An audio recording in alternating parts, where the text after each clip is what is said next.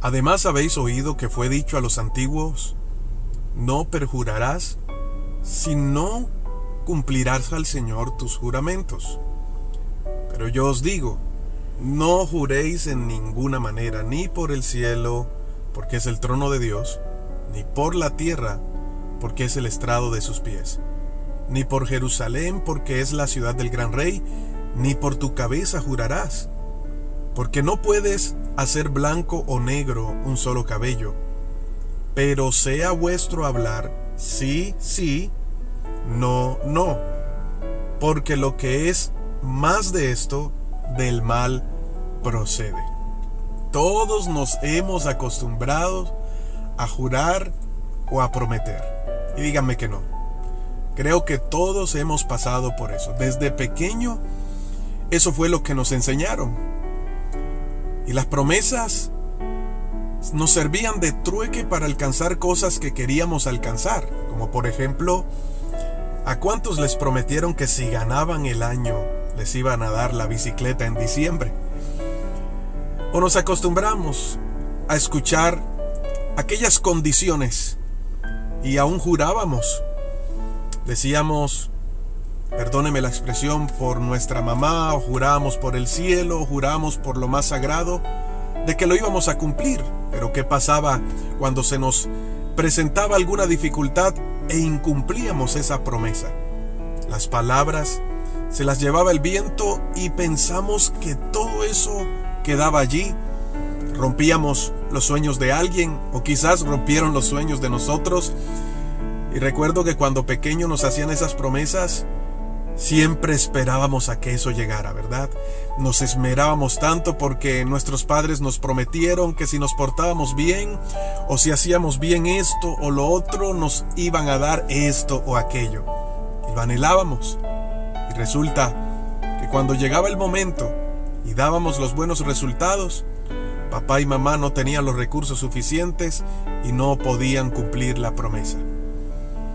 Entonces, a medida que va pasando el tiempo nos damos cuenta que las palabras se las llevaba el viento y que como seres humanos comenzamos a perder credibilidad. Este es un asunto serio porque ya lo consideramos como algo normal. Hace muchos años atrás, yo no sé cuántos lo logran recordar, las palabras tenían un poder tremendo. Los negocios se hacían solo con la palabra. Situaciones se resolvían solo con la palabra. Se creía en la palabra de las personas y más si se hacía una promesa. Esa promesa se cumplía porque la palabra había que sostenerla. Hoy en día es triste que las palabras estén en vía de extinción. Simplemente lo que hacemos es prometer para recibir porque tenemos una motivación equivocada. Prometemos porque queremos recibir algo a cambio y, pensamos que si no prometemos entonces no lo vamos a recibir. Así más adelante no sepamos cómo. Es como el que dice, ¿sabes qué? Préstame tanto dinero que yo te lo voy a pagar. La semana que viene te lo voy a pagar. No tiene ninguna seguridad. Ni sabe cómo. La semana que viene va a tener el dinero para pagarlo, pero con el fin de salir del momento o de la situación del momento, abrió un hueco tan grande que para la semana siguiente estará buscando otra persona prometerle cómo va a pagar y no tendrá cómo hacerlo. Y así nos pasamos la vida. Promesas sin cumplir. ¿Y qué tal con Dios? Ah, nos acostumbramos o a prometerle cosas a Dios porque consideramos que necesitábamos prometerle algo como garantía de que Él nos dé una respuesta o nos sane o haga un milagro. Yo pregunto, ¿y en qué momento aprendimos eso? ¿En qué momento entendimos que Dios necesita de nuestras promesas para poder respondernos si su gracia y su amor es suficiente? Un clamor con una motivación correcta, una oración de alguien que necesita, una oración de alguien que tiene una necesidad, es lo que Dios escucha. Un corazón que está dispuesto, un corazón que habla con la verdad, es lo que mueve el corazón de Dios y trae la respuesta correcta en el tiempo oportuno. Dios no necesita promesas. Por eso, pastor, ¿dónde dice eso? Bueno, en Mateo capítulo 5, mis amados amigos. En el sermón del monte que todos hemos escuchado, Jesús da como que ciertos parámetros y comienza a mostrarnos la perspectiva de Dios acerca de la vida, cómo es la, la vida correcta y allí comienza a enseñarnos y nos dice, tengan cuidado con los juramentos porque cuando tú das tu palabra para Dios eso es importante. ¿Sabes por qué? Porque Dios nos coloca el ejemplo. Él promete y lo que promete lo cumple. Las promesas en Dios son sí y amén. ¿Ha recibido promesas de Dios? Pues también espera su respuesta porque si Él lo prometió, Él lo va a cumplir. Dios no cambia, mis amados amigos. Él no puede cambiar porque su palabra es verdad. En Él no hay mentira. Por eso Jesús lo enseña, ¿sabes? Antiguamente, Jesús decía, antiguamente aprendimos que si jurábamos por algo o si dábamos alguna promesa, era mejor cumplirla, teníamos que cumplirla. Pero Jesús, en pocas palabras, Jesús dijo en este sermón, evítate problemas, mejor no prometas, mejor no jures, mejor que tu sí sea sí y que tu no sea no. Y allí es donde quiero llegar, a este punto de partida la importancia de las palabras y de entender que para Dios es tan importante y de gran valor que cuando Él dice su palabra, Él está expresando que Él mismo se está empeñando, por llamarlo así, en lo que Él está diciendo para cumplirlo. Dios no es hijo de hombre para mentir, dice la Biblia, ni hijo de hombre para arrepentirse, pero ¿qué pasa entonces con nosotros? Si amamos a Dios y seguimos a Dios, creo que deberíamos seguir este consejo. Porque Dios nos está evitando tantos dolores de cabeza y hoy muchos que se comprometieron a algo no contestan el teléfono, saben cuando los llaman, se esconden y cuando ven a aquella persona a la que hicieron esa promesa prefieren caminar por la otra acera o devolverse por la culpa o la vergüenza de no haber podido cumplir lo que prometieron. Y entonces viven con esa carga toda la vida. Así que si tú tienes esa carga es importante soltarla y la única manera es reconociendo la promesa que hiciste y que no pudiste, que no pudiste cumplirla. Por lo tanto, te toca pedir perdón y reconciliarte. Ahora, Dios promete porque Él sí cumple. La pregunta es, si tanto prometemos, ¿estamos cumpliendo? Ahora, esto tiene consecuencias tremendas y por eso Jesús nos da el consejo. Créeme que si no fuese importante, Jesús no hablaría de esto en la Biblia. Simplemente lo dejara pasar. Pero el verso 37 de Mateo 5 dice, pero sea vuestro hablar sí, sí. Y si van a decir que no, que tú no sea no, y que tú sí sea sí, porque lo que es más de esto del mal procede. ¿Y sabes por qué del mal procede? Porque cada vez que tú haces una promesa y la incumple, estás mintiendo. Y la Biblia nos enseña que hay un padre de mentira. Entonces si amamos a Dios y lo tenemos en nuestro corazón, si somos sus hijos, ¿por qué yo voy a adoptar una identidad que no debería adoptar? Y te hablo de adoptar una identidad porque el que dice mentiras es hijo del padre de mentiras. Me estoy dando a entender. ¿Ves lo importante que es aprender a guardar silencio y mejor? Cuando debas hacer algo, no prometas, sino que tú sí sea sí y que tú no sea no.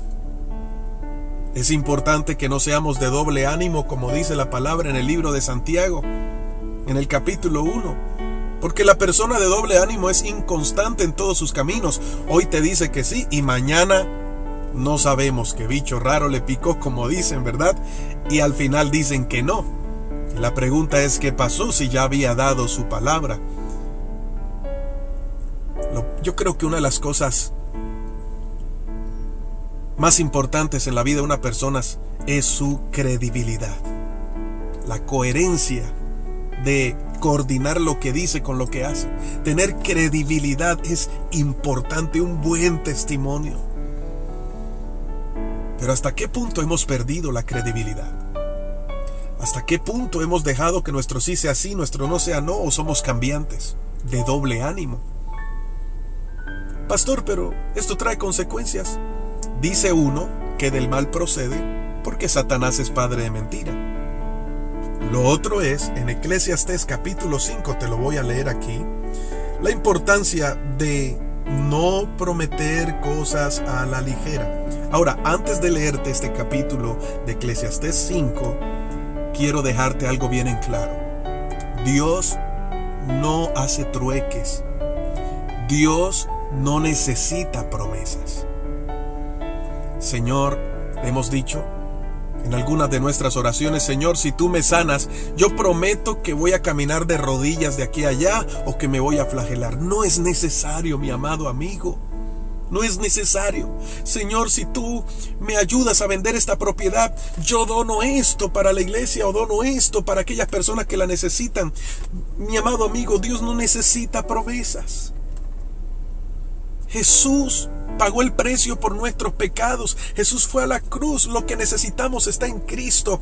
Y Jesús habilitó una entrada abierta al trono de la gracia, al Señor. Lo único que necesitamos es un corazón dispuesto, un verdadero arrepentimiento y la motivación correcta, un corazón sincero. Si tú necesitas ser sanado, no te pongas a decirle al Señor, yo te prometo que si me sanas doy esto, doy aquello. Dios no necesita eso. Si lo vas a donar, si lo vas a hacer, hazlo de corazón, no porque te ves obligado, porque Dios hizo algo.